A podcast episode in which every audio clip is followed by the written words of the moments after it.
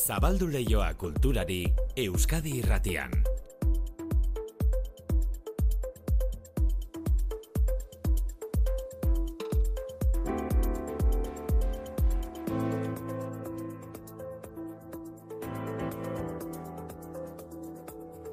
Ordo biak eta hogeita mairu minutu, Manu Etxe sortu arratsaldeo. Berdi, maite. Itz joko eginez, ikasle kantolatutako zine jaialdia, UE Cinema. UE Cinema, bai, Mondragon Unibertsiadeko ikasleek beraiek antolatzen duten zine jaialdia da. Injustu, UESI, Humanitate eta Hezkuntza Zientzien Fakultateko ikusentzunezko komunikazioko laugarren mailan dauden ikasleak arduratzen dira guztia antolatzeaz, UE Cinema antolatzeaz. Ikasle horietako bada, Alex Altuna. Azkenean, zinemak duen berezitasun handiena da urtero antolakuntza talde berri bat zartzen gerala. Zehazki, ba, ikusentzunezko komunikazioko laugarren mailako ikasleak era antolatzen dugunak, e, tutore eta irakasle baten gidaritzapean. Eta azkenean hori da e, zinemaldi honen berezitasun nagusiena bai. Ama zazpigaren edizio du UE Zinemak, Euskal Film Laborren jaialdiak, gaur bihar eta etzi proiektzioak aretsabaletako arkupe aretoan publikoaren ikusleen zai daude. Ateak irekiak egongo dira nahi duenaren zat, hori bai, e, adibidez, zail ofizialaren proiektzioan, ba, lehentasuna izango dute zail ofizialera aurkeztu diren lanen zuzendariek, baina edozein etorri daiteke ikustera, aretoa denentzat egongo da irekita eta tarte hon bat pasa nahi badute, ba, bertan egongo gara edozein itxoiten. Eta jaialdia izanik, ba, sariak ere izango dituzte, sariak hiru kategoriatan banatuko dituzte baditugu hiru sail ezberdin, bat da ikasleen zaia, gero badugu ere bideoklip zaia, eta, bueno, garrantzitsuena bai izan daiteke sail ofiziala, eta bai e, izen handiko zuzendarik aurkeztu dituzte lanak, sail ontara. Ba, adibidez, itziar leman daukagu, Pero Raul, Raul Barrera zere e, aurkeztu du bere lan bat, eneko zagardoik beste ba, e, aurkeztu du baita ere, eta, bueno, e, goita zeian izango dugu aukera hauek ikusteko. Hoien guztien lanak, aipatu dituen hoien lanak eta beste askorenak, eta izango dira eskarmentu dunak eta jende gaztea ere bai, guztiak UE Zinema jaialdian gaur hasita are txabaletan. Gainera, ondarroako beiko zini aretoaren itxiera da gaur albiste. Ordu batean esan dizuegu beiko ziniko arduradunek ohar baten bidez jakinarazi dute hitzezitz eskerronez eta pena hundiz beiko zini azken geltokira heldu dela beiko zini ondarroako kafe antzokia zena. Ohar berean diote, tamalez ezinezkoak gertatu zaiela, orain bederatzi urte terdia hasitako proiektuarekin jarraitu alizatea bide batez, eskarrak eman dizkiete, era batera edo bestera lagundu dietenei. Eta bokeran diote, oroemin asko eta ederrekin geratuko direla sasoi ilun honetan. Bekozini itxita, ondarroan, kultur ekitaldiak antolatzeko erren geratuko da, herri hau, ondarroa. Euskara zidatzitako liburuei nazioarteko jauzia ematen lagunduko dien ataria baskbooks.eus ataria. Etxepare Euskal Institutuak jarri du martxan, ingeles ez dago eta bertan erakusten dira euskaraz idatzi diren e, liburuen laginak egilearen informazioarekin batera. Jatorriz, euskaraz idatzitako lanen itzulpena eta argitalpena sustatzea da atari berri honen helburu nagusia, azalduko dizuegu geroxiago. E musikan, espero bezala, bere ala, bere ala saldu dira, gorka urbizuren disko berriaren aurkezpen birako Euskal Herriko konzerturako sarrerak. Hasiera bat disko aurkezteko bira da urbizurena, otsailaren hogeiteruan intxaurrondon abiatuko du bira hori. Lehenago, aste honetan bertan bada beste talde bat diskoaren aurkezpen bira hasiko duena. Euskadi Irratian, Kultur Leioa, Manu Etxezortu. Itzul zaitez, itxi begiak, ireki bihotza. Itzul zaitez,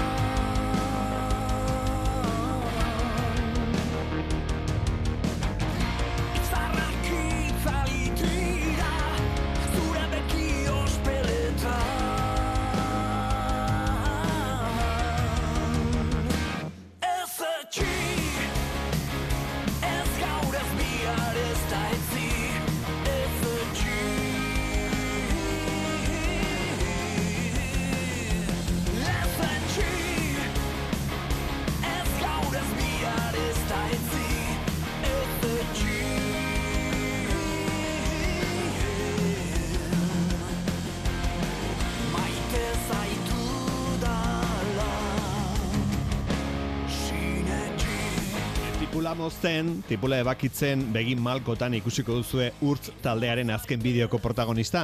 Ez etxi bideoko protagonista, Xabi Kamarero, Xabi Arratsaldeon ongi etorri Euskal Eratera. Arratsaldeon, mi esker. Bai, moldatzen zarazu, eh, egokitzen zaizu tipula moztu behar izatea? Em, noizean behin, ez naiz. e, jartzen naizenean e, gustora goten naiz, eh? baina aukera asko ez ditut izaten. eh, Bai, bai. bueno, eh, Xabi argazki bat, aurreko batean ere aipatu genuen, eh, azken Durangoko azokan zuen salmenta postu edo estanak bazuen berezitasun bat, disko jogailu edo tokadiskoa zeneukaten denbora guztian martxan estanean, gazte asko harrimatu zitzaizkizuen galdezkaea tramankulura zertzen edo. Bai, bai, bai, atentzioa dituzuen. E, ia esan hor plastiko batetik hor soinua irtetearena, pues, e, horrek e, atentzioa ditzazun, eta de hecho, bueno, neri ere oraindik e, ni harritu egiten naiz e, nola e, vinilo batetik atea daiteken e, e, musika, ez da? Mhm. Baina bai, e, izan zen esperientzia oso polita ze jendea gerturatzen zen, eta gaztetxoene galdetze zuten, ea zertzan ura bai. Bai, bueno, ba, urtz taldeak bere azkeneko lana viniloan argitaratu du, beste artista asko bezala, ze viniloaren e, berpizkunde moduko bat eh, ari gara bizitzen, ezta? Bai, azkenean, bueno, CD-az aparte viniloa ere kaleratu dugu. Bai. Ba, gehien bat, bueno, gure lehenengo bidiskak viniloan izan ziren, Ah. izan zen kaseta, Horren dela eta... atzen bat, horren dela hogeita hamar urte. Pues, o, bai, hogeita mar inguru, bai, lehenengoa izan zen laro hogeita mabian. Laro hogeita hamabian. Bai, eta, eta, bueno, pixkate iruditzen zitzaigun ba, gaur egun nola dena digitala dan, eta ba, Mm. berreskuratzea pixka bat sentsazio hori, ez, ba, e, viniloa formatoa handian da, portada ere oso ondo ikusten da, Bai. e, zentzuak hor e, ez dakit e, biziagoa daude eta Eh. zabaltzen duzunean, irtetzean, e, gero hor egun viniloak ere koloreak eta e, e, e, o- objetu polit bat da eta, Polit bada, bai. eta gero entzungarri izan daiteke gero digitalean ere entzun daiteke. Baina jende asko hartzen zuen gero incluso ba, dekoratzeko bezala, ez? Ba, bueno, nik hor badukat nire lana, gustuko dudan lan hau eta erabiltzen dut entzuteko edo edukitzeko. Thank you.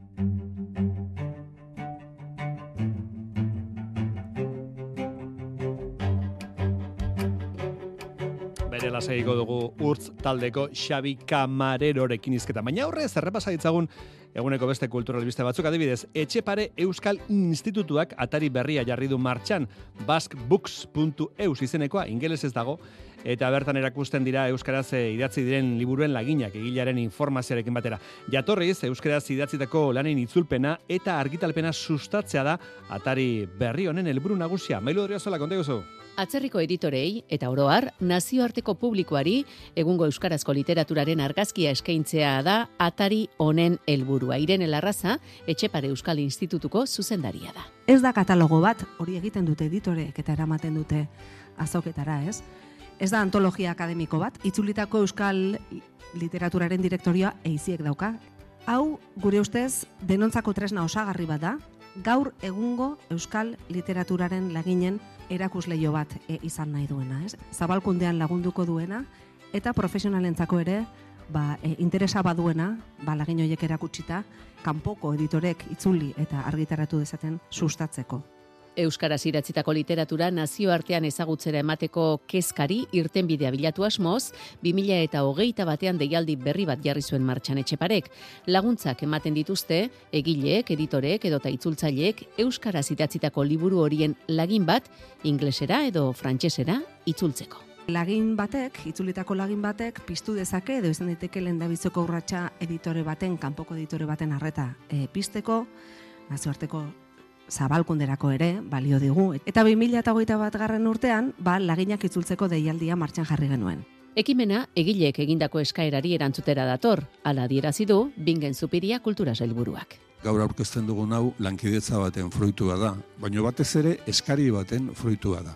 Euskal idazleek beraiek planteatutako eskari bat da eta horri erantzutera dator. Honek e, posible egin beharko luke euskaratik beste hizkuntza batzuetara literatur lan gehiago argitaratzea Momentu, zogeita amar erreferentzia zintzilikatu dituzte, deialdira aurkeztu direnek egindakoak eta Euskadi literatura sarietan nabarmendutakoak. Zenbaki hau handitzea da helburua eta laginak itzultzeko deialdia otsailean zabalduko dela gogorarazi dute aurkezpenean. Urrengoak antzerkiarekin dauka ikusia, Adel Arte Drama Euskal Laborategiaren emeretzigarren edizioan parte hartzeko izen emateko epea zabalik da. Hoi denez, Arte Drama konpainiak bultzautako topaketa aulestin egingo da, apirilaren batetik seira arte. Parte hartu nahi duenak azkar ibili beharko du, amasei leku besterik ez daudelako. Parte hartu nahi duenak info artedrama.eus elbidera idatzi beharko du lehenbailen info abildua artedrama.eus. Arte dramatik esan digute, ez dagoela lekuen kopurua handitzeko aukerarik, batetik, aulestiko azpiegitura moatua delako, eta bestetik, topaketak bere xarma galduko lukeelako. Informazio jarra martearenak. Labur bilduta, arte eszenikoetan Euskara zaritzen direnen topagunea da Adel, aktore, zuzendari, antzerkigile zein antzerkizalentzat urtero zabaltzen den gunea. Euskal Herriko arte eszenikoetan murgilduta dauden profesional zein amater edota zalen arteko eztabaidak jakintza eta elkartrukeak sustatzeko asmoa du topaketa honek. Hoi denez, tailerrak daude adelen oinarrian. Aurten, sei irakasle arduratuko dira tailerretaz. Ainoa Alberdi, Amaia Bono, Iñaki Ziarrusta, Amaia Lizarralde, Kepa Errasti eta Ander Lipus, adelen gidari nagusia. Apirilaren lenean hasi eta zeir arte luzatuko dira tailera. Koroar berroita zortzi orduko jarduna. Lendabizikoa bitxia, Ander Lipusek azaldu digunez. Utoa da dantza bat Hiroshimaren bomba eta gero batez ere katzu honok sortutako dantza, eriotzaren dantza deitzen den antzerako dantza garaikide bat da, nahiko bitxia ikustekoa, nahiko interesgarria lan egiteko eta berarekin hasiko dira ikastaroak. Tailerren beste bi adibide hauetxek. Irudimenarekin jolasten, amaia lizarraldek donostiarrak txehotzen teknikak landuko ditu. Ja beste ikuspuntu bat da, antzerki ikusteko beste modu bat. Gero Iñaki Ziarrusta, Bilbotarrak, teatrokoak psikologia eta antzerkia deitzen den gaia jorratuko du. Alde psikologikotik bideratuko ditu frustrazioak edo sorkuntzan autoestima arazoak edo blokeoak edo segurtasun ezak ekartzen dituen arazoak ba, hori nola ekibin. Horrez gain hitzen boterea sormenaren bila eta labirintoan jolasean dira tailerren gainontzeko aztergaiak. Hamasei leku baino ez daude adelen parte hartzeko, arte dramatik esan digute kopuru txiki hau egokia dela. Batetik aulestiko azpiegitura murritza delako parte hartzaileek herriko aterpetxean egiten dituztelako otorduak eta bertan lo egiten dutelako. Eta bestetik kopuru haundiago batek adeli xarma kenduko liokelako. Aulesti bezalako herri baten emateak bere xarma dauka, ez da? Bere txikitasunean handia da hor antolatzen duguna. Atarpetxeak ere leku limite bat dauka. Uste dut amasei plaza ja nahiko justu dela, nahikoa dela baita ere askotan banan-banan ere lan egin behar duzulako ikasle hoiekin da bestela kopurua handia gotzen bagenun, ba, pixka bat justu ibiliko gineteke. Hoi denez, egunero, tailerren jarduna amaitu eta gero, irakasleek eskuartean dituzten antzeslanen emanaldiak eskeniko dituzte. Esate baterako, Iñaki Ziarrustak marmarra antzeslana estrenatuko du haulestin, Jon Gereideagak idatzitako pieza. Esandakoa Adel Artedramaren Euskal Laborategiaren emeretzigarren edizioan parte hartzeko interesatuenak lehen bai lehen idatzi behar du info arroba artedrama.com elbidera amasei leku baino espaitaude. Hori guztia olestia herrian. E, antzerkiaz beste apunte azkar bat ere bai, itzal eta historia handiko antzerki jardunaldiak izaten dira eibarko antzerki jardunaldiak. Larun batean, entzun ondo, larun batean jarriko dituzte salgai aurtengo ikuskizunen sarrerak. Eibarko antzerki jardunaldiak otsailaren amalautik martxoaren hogeita batera bitarten egingo dituzte. Gehientxonak, Eibarko koliseo antzokian anistasuna da jardunaldien ezaugarren nagusia, urteroko moduan aurtengoa berrogeita zazpigarren edizio izango da, era guztietako ikuskizun eszenikoak programatu dituzte, produkzio komertzialetatik hasita, proposamen abanguardista eta apurtzaileetara. Bai, euskeraz, baita gaztereraz ere izango dira Eibarko jardunaldietako antzeslanak.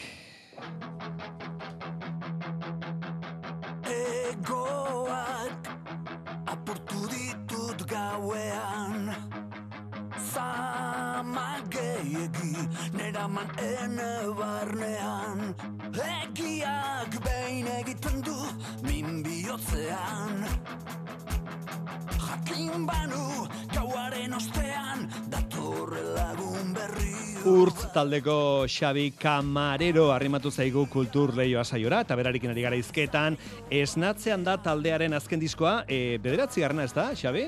Bai, estudio lana Hori garrana, Eta iritsi da, e, disko hori, grabazio hori zuzenean defendatzeko momentua, aurki hasiko duzuelako, hogeita zazpian, beraz, larun baten hasiko duzue, bira, ez da? Horixe da, bai, e, urtarriako geita zazpian Bilborroken, e, arituko gea. Larun batean. Da, larun bat honetan, bai. Mm. Sarrera gutxi batzuk gelditzen dira.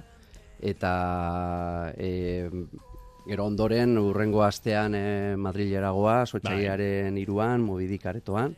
Ja, bueno, e, norbaiteke adiskideren bat edo handik eh, baldin badu eta taldea gustoko duena, ba, bueno, aukera polita da. Esan diezaiola, otxailaren iruan Madrilen izango zaretela, ez da izango Madrilera joaten zareten lehendabiziko aldia, ez? Edo? E, Madrilen e, irian ez du sekula Ah, ez? aldia Bai, duzu, eh? lehenengo, lehenengo aldia da. Ah, bai. eta horrek eragiten dizu ardura bereziren bat, edo ze Madrid eta Euskaraz eta ez da garai batean bezala, eh? Jaldatu dira gauzak, Ja, ez? Baina- bai, baina batzegon jende bat eh, esaten ziguna, jo, egunen batean Madridetik etortzen bazeate, eta Ah. esan genuen, bueno, ba, esperientzia bezala ba, probatzea, eta eta besterik gabe. Eta gero, gero bai Iruñatik pasako garela, Gasteizetik, Baionan, Martxoaren amabostean Iruñeko zentralen, e, aprilaren hogeian Baionako magneton, gero hemen beste fetxa badago, otxailaren hogeita iruan donostian dokan egin behar zen dute, baina doka itxita dago orain. Bai, eduki dute struktura aldean ez behar bat, edo Bai. bai, eta azkenean eh, data horrekin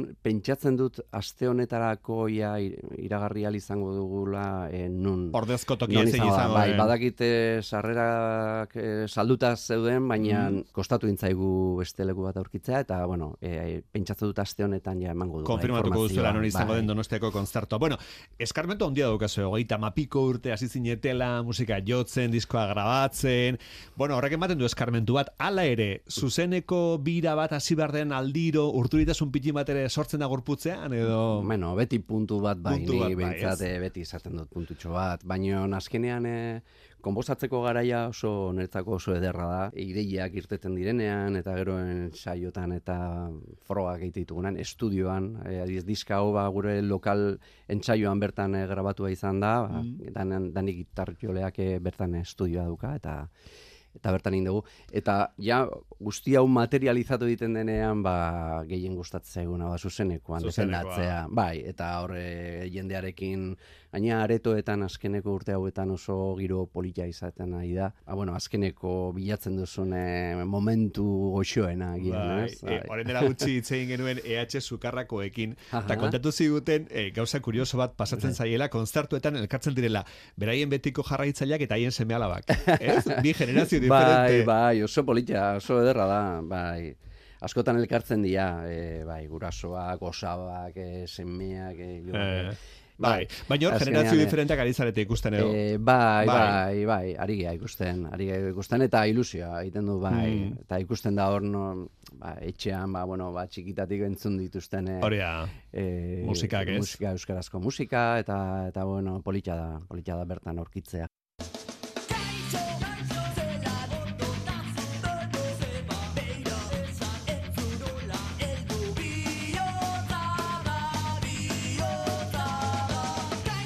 Polita da, polita da bertan aurkitzea jende Ba, gaztea ere. eske, bai. Euskal Herriko aurrek eta gaztek zenbat aldiz entzun ote dute kaixo, kaixo gura, ez kaixo, kaixo zelan, ez da? Bai, Bai, alderretatik, bai, bai, hor, e, ni oso eskertuta sentitzen naiz, e, ba, bueno, ba, ba, izan ditugulako zenbait abesti hor, ba, pertsona askoren bizitzaren momentutxo baten banda sonoro bihurtu dana, ez? Eta, bueno, azkenean, gero kontzertutan eta hitz egiten dugunean, eta Durangon ere jendearekin komentatu genuen, jende askorentzako musika horiek entzutean erakartzen diote ba, bere ga- garai bateko momentu politiak, ez? Baukazuko guan, anedotaren bat, norbait kontatu dizuna, ba, zuen kantaren batekin maite mendu nintzen, Bueno. o, bai, bauzkazu, baukazu bakarren bat. Bai, bai, asko, asko. eh, bai, bai. Jende asko ematen denetarik- zaizu, ez, kontatzera, ez? kontatu digute, bai, Bai, bai, bai, bai, bai. eta gauza oso. Bai, bai. Zu aldatu zara, estenan, eta talde aldatu zarete, esan nahi dut orain dela hogeita hamar urte nola jartzen zineten publikoaren aurrean, eta orain nola jartzen zareten, aldatu da, e, zuen jendaurreko jarrera hori edo berdintxu? Bueno, zarete? ni eh, orain e, irutzait igual konstiente hagoa naizela. E, Mhm. Azkenean e, iruditze zait e, aretoetan batipat eta bueno, hurbiltzen den jendea bat alde bat e, ikustera joaten denean, horrek duen balioa iruditze zait increíble. Osea, iruditze zait oso oso oso balore handikoa, ez? Jendeak sarrera bat ordaintzea talde bat Mm. ikusteko eta esperientzia bat bizitzeko. Oso oso kontziente naiz horrek duen balioaz eta eta kontzertua denean e, hori kontutan izaten dut eta e, bai iruditze zait momentu horiek e, oso berezia direla eta eta eskertuta sentitzen naiz momentu horretan. No? Magia sortzen delako Sortzen eta bai publikoak ematen du duen Mm. honena guk ere alegintzen gea horrekin konektatzen eta eta bueno, beti saiatzen zea baduzun onena, Onena ematen, ez? Bai. Bai. bueno, esan dugu, eh, hasiko da bira larun batean, eh, Bilbo Rocken. Gainera, Hori da. Bilbo Rockek badauka esan nahi berezi bazuentzat, ez? Bai, bai, bai, Bilborroken egin genuen duela hogei urte gure etapa baten azkeneko kontzertu hura eta bertan grabatu genuen e, bideo bat eta eta bueno, izan zen momentu oso oso berezia eta eta bueno, e, e, estenatoki berdinean izango da larun batean. Bueno, bai, esnatzen azkeneko disko orkesteko bira abiatzear du urtz taldeak. Ba, Xabi Kamarero, eskarrik asko guregan etortzagatik, izango dugu elkarren berri. Mila esker zuei. Eta jarraituko dugu zuen kanten inguruko oroitzapenak eta biltzen eta gogoratzen, eh? Eskerrik asko.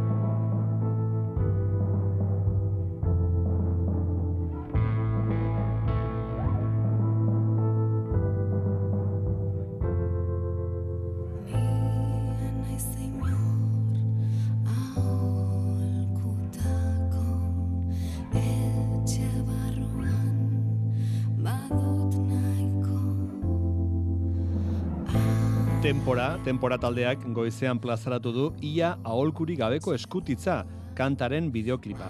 Tolosarren ama disko berriko hirugarren aurrerakina da. Iraolanekoa eta ama singelen ostean aurkeztu duten kanta. Juancho Zeberiok konposatu du musika eta hitzak berriz Arkaitz Kanok sortua dira. Bideoklipa Matin Zeberio Larrazak zuzendu du.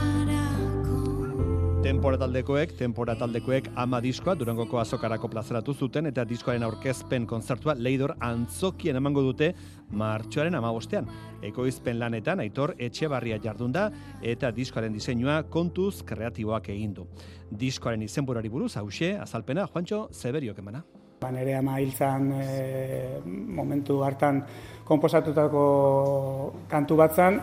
No, eraberen bai ikuste du gai universal badala, ez? Denok daukagulako ama eta eraberene bai ama ama lurra bezala, ama bizi emaile bezala eta gaur egun, bueno, ba, emakumearen nolabaiteko e, aldarri bate bai izan zitekela, ez? Lehenengo planoa ekartzea, bai ikusi gendula borobildu zezakela eta nolabait e, laburbildu zitzakela izen honek gauza asko, ez?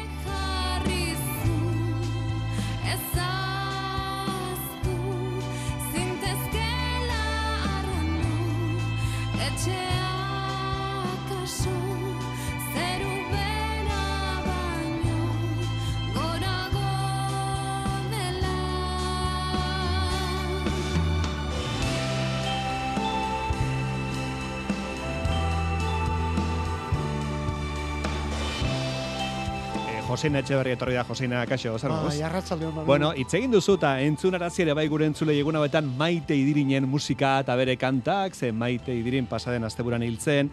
Angeluko San Leon Elizan egin diote azken agurra gorgoizean, maite idirin zenari, eta bertan izan da Josu Jan Ugalde, kronika hause prestatu digu. Entzun egingo dugu. Elizabete jende, Xamin giroan egin diote azken agurra maite idirin kantariari zerraldoa bertan zela. Lau herritarrek hitz egin dute leizegitaldian, kantariaren ibiliak azaltzeko. Justizia sozialaren eta herriaren aldeko jokabidea aitortu diote. Paulo Iztu eta laguna gogoratu du, zauritutako militante batentzat sendagaiak lortzeagatik egin behar izan zuela iesi erbestera. Islarien esanetan e, poesia eta kantu izan ziren maite idirinen arnasa eta herriari hitz egiteko tresnak. Parisko Euskaletxean, e, Eslovenian edo eta iparraldeko toki asko eta askotan kantatu zuela ekarri dute gogora. Emakume talde batean ere aritu zen, eta emakumearen alde egindakoa eskertu dio kideoi batek. Urra palategi semeak amaren benekotasuna, bere pertsona azpimarratu du, beti maite idirin. Arestik esango zukeen moduan bere izena, bere izana zen. Maite idirin izena, etzen mozorro artistiko bat, baizik eta bere larrua, bere ezurrak, bere malkoak eta bere odola.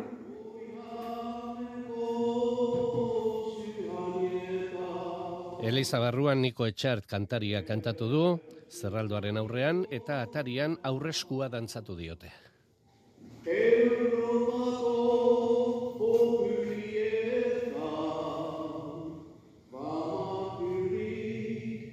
Beraldi, unkigarria beraz, e, maite idirini Joseina gaur egin diotena angelun, eta horraitu da, aritu da kantoan beste beste Niko Etxart. Bueno, kultur lehioare jarremate jartzeko momentua iritsi da. Wow. Badakizu daukagula atal bat sortua, gure bizitzan ezustean agertzen diren abestien atala. Ez daukagu jarrita, daukazu. Bueno, bueno, elkarrekin. Hau, lan komuna da. Bai, bai, bai. Bueno, ba, atzo, nire bizitzan... Komunean egiten dugun lana, ez da, Manu? Begira, hau, nire bizitzan atzo, derrepentan agertu zitzadean, Nora Johnson, Sunrise. Eta polita. Sunrise, sunrise, couldn't tempt us if it Ikusi dut kantuak, baditu lorte batzuk, eh? Aurten hogei urte bete ditu, Bai, beste honek. lehen diskokoa, ez? Hori da, bere estudioko diskotik atera dugu, eta kantoni esker Nora Jonesek Grammy sari eskuratu zuela ikusi dut, eh? Bueno, Jo, eske, lehenbiziko diskure izan zen, buah, sekulako uholdea. Manu. ez dizut esan non agertu zitzaian abestia zuzenean. Ah, beraz ez da gorkoa baizik eta iraganean agertutako Ez, ez, kantu ez, ez da? atzo agertu Ah, zitzaian. atzo, atzo, atzo, bertan, de repente bertan. agertu Ah, zen ere bizitzan, Nora Vale. Jones. Joan nintzen afaltzera taberna batera. Bai, jo, Manu. Bide batez, Nola zaintzen duzu zeure burua, buruzuri eh? izanik, Bai. lepo zegoen jatetxea. Ba, begira jozu, ez zara bakarra. Orduan. agertu zitzadean, boz gora jutik. Nora Nora Jonesen, hau txat. Orain agertuko zaigu boz gora jutik, xikar esanar, ez?